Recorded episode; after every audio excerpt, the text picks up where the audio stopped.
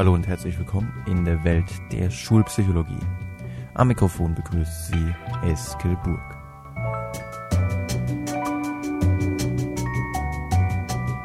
Speedreading macht glücklich.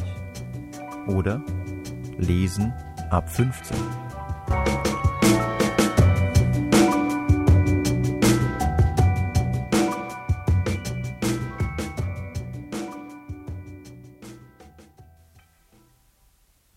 Ich beginne heute mal mit einem Geständnis meinerseits. Ich muss euch mal ganz ehrlich sagen, dass ich Lesen in der Schule oder Lesen im Allgemeinen früher immer gehasst habe. Ja, Lesen war für mich was unglaublich mühseliges, mühsames. Ja, also ein Buch in die Hand zu nehmen und es von vorne bis nach hinten durchzulesen, das war für mich immer ein absoluter Graus. Noch in der zwölften Klasse habe ich manchmal für fünf Seiten zu lesen. Ja, und das ist jetzt echt kein Witz. Manchmal habe ich für fünf Seiten zu lesen 20 Minuten, manchmal eine halbe Stunde, im Extremfall sogar eine ganze Stunde gebraucht.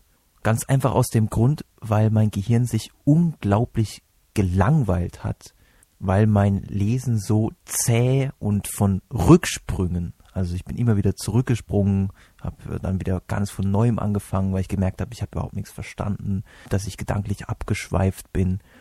Mein Gehirn war so gelangweilt von diesem Prozess, dass es immer wieder nach Ablenkung gesucht hat. Und wenn mich jemand nach einer halben Stunde gefragt hätte, was hast du denn da gerade gelesen? Pff, keine Ahnung.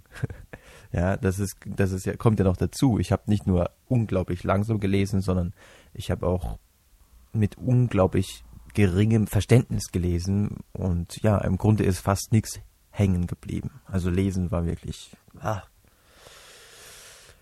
Tja, das kann man sich tatsächlich noch während der Schulzeit leisten. Aber spätestens, ja, spätestens ähm, gegen Ende der Schulzeit, wo es dann aufs Abitur zugeht, oder, und da ist es dann nicht mehr möglich, ohne Lesen durchzukommen, im Studium. Ja, also im Studium musst du eine Menge Literatur lesen, um Hausarbeiten zu verfassen.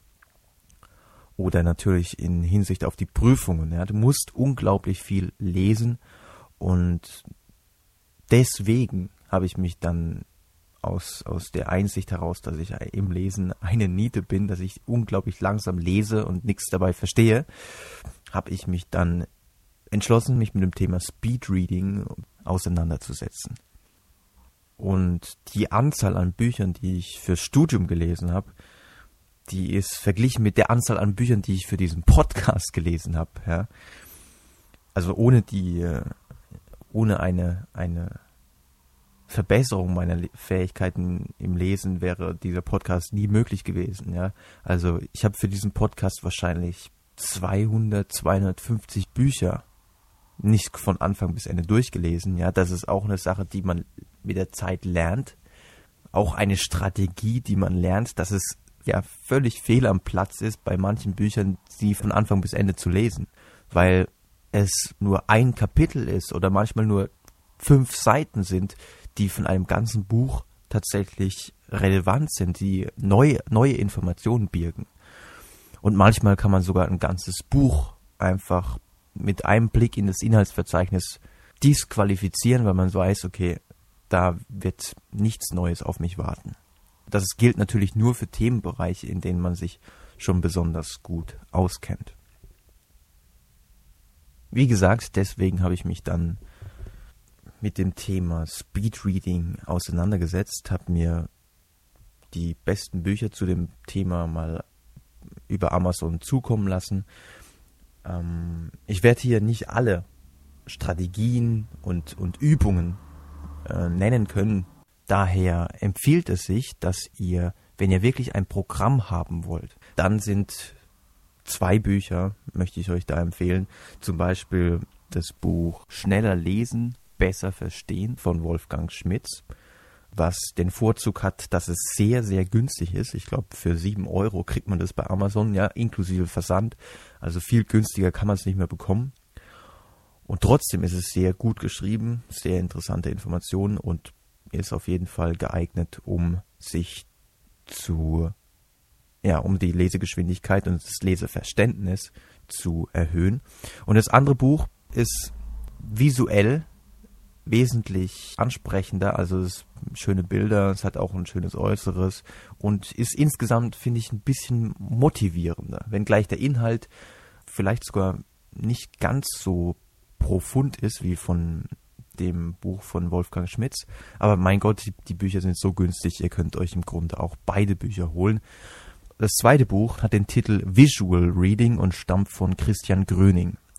Und wie gesagt, das ist wirklich sehr ansprechend gemacht und weckt auch die notwendige Motivation. Motivation bringt auch die Tatsache, wenn man sich mal vor Augen führt, wie viel Zeit man sich tatsächlich ersparen kann und wie viel Leid, ja, weil langsames Lesen ist tatsächlich aus meiner eigenen Erfahrung, wie gesagt, weiß ich das, ist tatsächlich sehr leidvoll. Es gibt kaum was nervigeres, als wenn man zwei Stunden an einem Buch rumkaut und man dann nur zehn Seiten gelesen hat und nichts davon weiß. Man erspart sich aber nicht nur Leid, sondern auch, und ich sage es nicht nur, weil es sich reimt, man erspart sich nicht nur Leid, sondern auch Zeit. Wenn man sich mal vor Augen führt, dass wenn ihr vielleicht zehn Stunden pro Woche mit Lesen verbringt, ich meine, man muss immer wieder lesen, man muss im Internet E-Mails lesen oder Informationen bei Wikipedia sammeln oder auf anderen Websites oder man muss Bücher lesen für die Schule, fürs Studium oder für die Arbeit muss man auch Informationen aufnehmen. Also wenn man mal berechnet, dass man vielleicht zehn Stunden in der Woche mit Lesen verbringt, dann kann man sich, wenn man seine Lesegeschwindigkeit lediglich um 25 Prozent erhöht, ja, 25 Prozent ist wirklich meines Erachtens gering bemessen. Ich persönlich habe meine Geschwindigkeit um tatsächlich 100% steigern können. Ja, also ich habe meine Lesegeschwindigkeit verdoppeln können. Wenngleich das keine große Kunst war, weil ich wirklich relativ langsam war. Ja, wenn ihr eure Lesegeschwindigkeit um 25% erhöht, dann spart ihr pro Jahr, das könnt ihr gerne selbst nachrechnen, aber dann spart ihr pro Jahr tatsächlich zwei Arbeitswochen. Ja, zwei ganze Wochen hättet ihr dann pro Jahr mehr an Zeit, wo ihr machen könnt, was ihr wollt. Ja, dann könnt ihr vielleicht noch mehr Bücher lesen, weil vielleicht macht euch dann das Lesen nämlich auch auf einmal Spaß. Das wäre ja auch mal eine schöne Sache. Und das ist tatsächlich auch eine Erkenntnis aus einer meines Erachtens ganz spannenden psychologischen Studie. Lesen macht Spaß oder, oder schnelles Denken. Ja, das ist eigentlich der Tenor dieser Studie. Schnelles Denken macht Spaß und kann sogar in einen Zustand führen, der ähnlich ist wie dem, den ein manisch-depressiver in der Phase der Manie erfährt.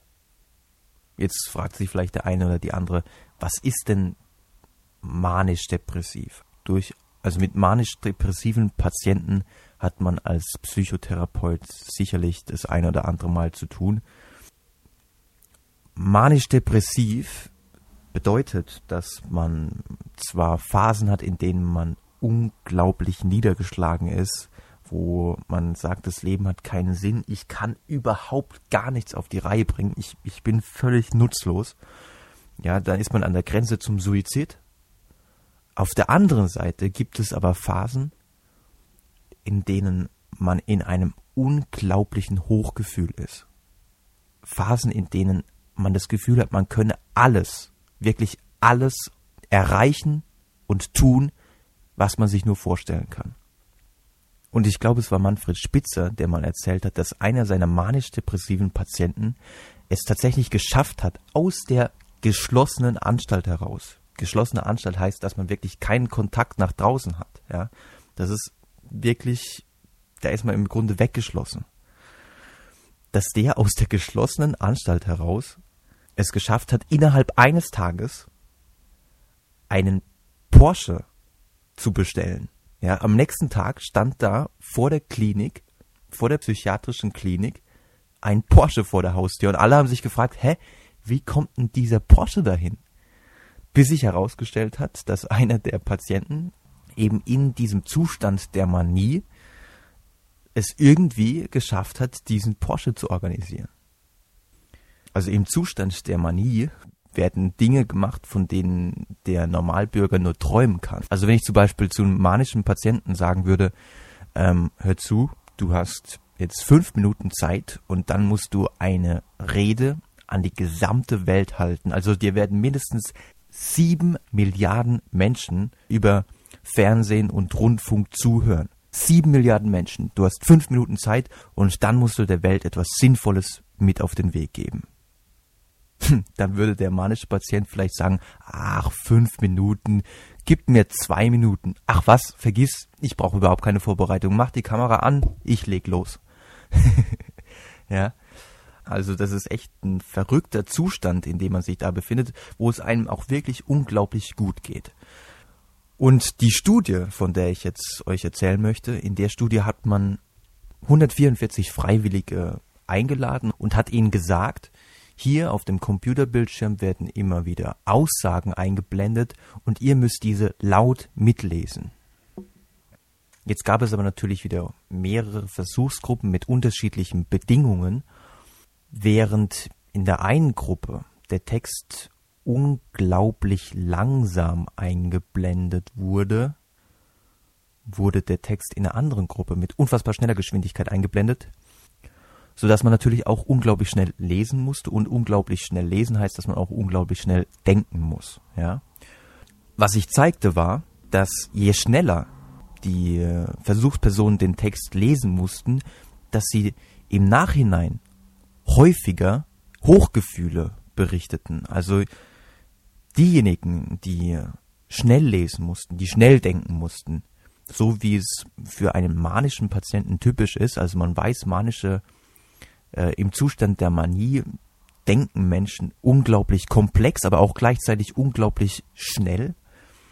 Also diejenigen, die sehr schnell lesen mussten, die haben im Nachhinein deutlich häufiger von enthusiastischen und glückserfüllten Zuständen berichtet. Also sie hatten das Gefühl, wesentlich aufmerksamer, kreativer und aktiver zu sein als die Probanden, die langsamer lesen sollten. Und das war eine sehr interessante Erkenntnis. Und die Forscher, die diese Studie durchgeführt haben, gehen sogar so weit, dass sie diese Methode des schnellen Lesens oder prinzipiell die Anleitung zum schnellen Denken, dass sie das als Hinweis darauf deuten, wie man zum Beispiel in Zukunft auch mit depressiven Patienten umgehen könnte. Und nebenbei, in der Studie die ich zum Glück auch mal wieder im Internet gefunden habe und euch auf www.psychologiederschule.de verlinkt habe. Schaut mal rein, das ist wirklich spannend. In der Studie hat man nicht nur variiert, wie schnell die Versuchspersonen einen Text zu lesen hatten, sondern auch den Inhalt dieser Aussagen. Das ist auch etwas, was man schon seit längerer Zeit weiß, dass man, indem man Versuchspersonen bestimmte Inhalte vorlegt, die sie lesen sollen, dass man dadurch ihren Gefühlszustand manipulieren kann. Also das heißt, wenn man dauernd von Tod, Trauer und Depression liest, dann gerät man dann meist ungewollt auch in diesen Zustand der Niedergeschlagenheit. Wenn man dagegen mh, mm, sowas liest, wie es zum Beispiel auch in der Studie der Fall war, wow, ich fühle mich heute großartig, ja, wenn man sowas am laufenden Band liest, dann wirkt sich das tatsächlich auch auf die eigene Gefühlslage aus. Man spricht dann in der Psychologie vom Priming. Man könnte das so erklären, dass im Grunde neuronale Netzwerke im Gehirn vorgeglüht werden. Also Netzwerke, die für Glück und Zufriedenheit und Hochgefühl zuständig sind im Gehirn, dass die vorgeglüht werden und dass dadurch natürlich auch der damit verbundene Gefühlszustand, ja, weil im Gehirn ist ja alles miteinander vernetzt, inhaltliche Informationen wie Wörter wie Glück oder Freude sind natürlich mit den entsprechenden Gefühlszentren im Gehirn verknüpft und deshalb ist es klar, wenn ich die ganze Zeit nur von Hochgefühlen lese, dass es mir dann auch irgendwann subtil, also ich bin mir dessen gar nicht bewusst, dass dieser Zustand dadurch induziert wird, geht es mir dann auch irgendwann besser. Und das ist etwas, was man in psychologischen Experimenten sehr gerne benutzt, wenn man gucken möchte, wie verhalten sich denn Menschen in einem Gefühlszustand der Niedergeschlagenheit oder in einem Gefühlszustand, wo es ihnen auf, wo es ihnen sehr, sehr gut geht. Und auch in diesem Experiment hat man das so durchgeführt. Das heißt, nicht nur die Lesegeschwindigkeit wurde manipuliert, äh, sondern auch der Inhalt dessen, was da gelesen wurde. Und auch hier hat sich das wieder, wieder einmal bewahrheitet. In dem Moment, wo man sich mit positiven Dingen auseinandersetzt, geht es einem auch besser. Und das wirklich Spannende war jetzt, dass sich der Grad des Besserfühlens, ja, also von dem Vorglühen der neuronalen Netzwerke über den Inhalt, davon wusste man schon seit langem, ja. Aber dass der Grad des Besserfühlens tatsächlich durch die Geschwindigkeit des Lesens genauso stark beeinflusst, wirklich genauso stark beeinflusst wird, wie von dem Inhalt, mit dem ich mich da gerade auseinandersetze, das war neu und das ist eine ganz spannende Erkenntnis, die uns meines Erachtens auch den Hinweis gibt, dass es absolut Sinn macht, sich damit zu beschäftigen, wie man schneller, weil es macht einfach auch, wie die Forschung zeigt, mehr Spaß, wie man schneller lesen kann.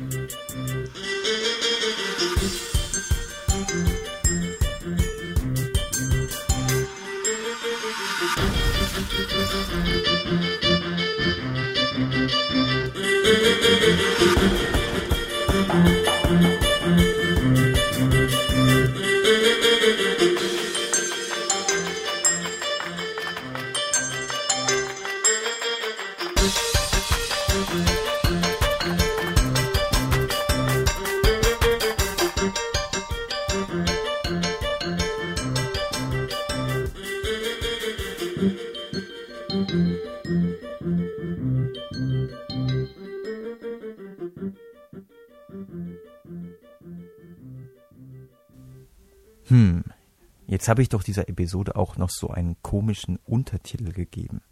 Lesen ab 15. Warum sind die Speedreading-Techniken, von denen wir noch viel hören werden, warum sind diese Speedreading-Techniken im Grunde für Leseranfänger, für Kinder und Jugendliche, die sich erst so richtig mit dem Lesen vertraut machen müssen? Warum sind diese Lesetechniken für die nicht geeignet? Der Grund ist, dass viele Strategien, die wir uns am Anfang zulegen, wie zum Beispiel das sogenannte Subvokalisieren, also die Tatsache, dass man, wenn man etwas liest, alles im Kopf mitspricht, man spricht es nicht laut aus, aber im Kopf liest man laut mit, dass zum Beispiel dieses Subvokalisieren für das Erlernen und da gibt es durchaus die eine oder andere Querverbindung zu dem Thema phonologische Bewusstheit, wo wir ja in den letzten Episoden einiges drüber gehört haben, dass dieses innere Mitsprechen natürlich dazu, dazu beiträgt, ein Gefühl für die Sprache zu entwickeln, für die Klänge der, der Worte und letzten Endes natürlich gut ist, um am Anfang äh, die, die Sprache zu begreifen, Gleiches gilt auch für die sogenannte Regression. Das heißt, dass man beim Lesen immer wieder ein paar Worte zurückspringt, weil man gerade noch nicht so richtig verstanden hat, um was es in dem Satz eigentlich geht. Man ist sich nicht sicher, äh, ob man den Inhalt des Satzes verstanden hat. Deswegen springt man im Satz wieder zurück, um sich zu vergewissern, was man da gerade gelesen hat. Das ist durchaus am Anfang notwendig und auch sinnvoll, dass man das macht. Diese Strategien sind aber, sobald man ein Gefühl für die Sprache hat, sobald man die Worte und die Zusammenhänge, in denen die Worte vorkommen, kennt, sobald also das Vorwissen, ja, auch das, das Vorwissen spielt wie immer eine ganz entscheidende Rolle, sobald das Vorwissen über die Sprache groß genug ist, hindern diese Strategien daran, wirklich schnell zu lesen. Sie führen nämlich dazu, dass wir so langsam lesen, dass sich unser Gehirn langweilt. Und dann ist es natürlich keine, kein Wunder, dass unser Gehirn abschweift in irgendwelche Tagträume oder sich umschaut nach ja wesentlich mehr Spannung versprechenden Reizen, die sich in der Umgebung finden lassen. Nichtsdestotrotz, wie gesagt, haben diese Strategien früher ihre Berechtigung gehabt und deswegen sollte man mit diesen Speedreading-Techniken nicht zu früh anfangen, weil der Leser oder die Leserin erstmal ein grundlegendes Sprachgefühl braucht, ein grundlegendes Vorwissen über die Sprache, bevor man die nächste Stufe erklimmen kann. Und wie man auf die nächste Stufe kommt, aber wehe, wehe, ihr seid noch nicht über 15, ja, dann dürft ihr euch die nächste Episode nicht anhören. Wie man auf die nächste Stufe kommt, das schauen wir uns in der nächsten Episode an.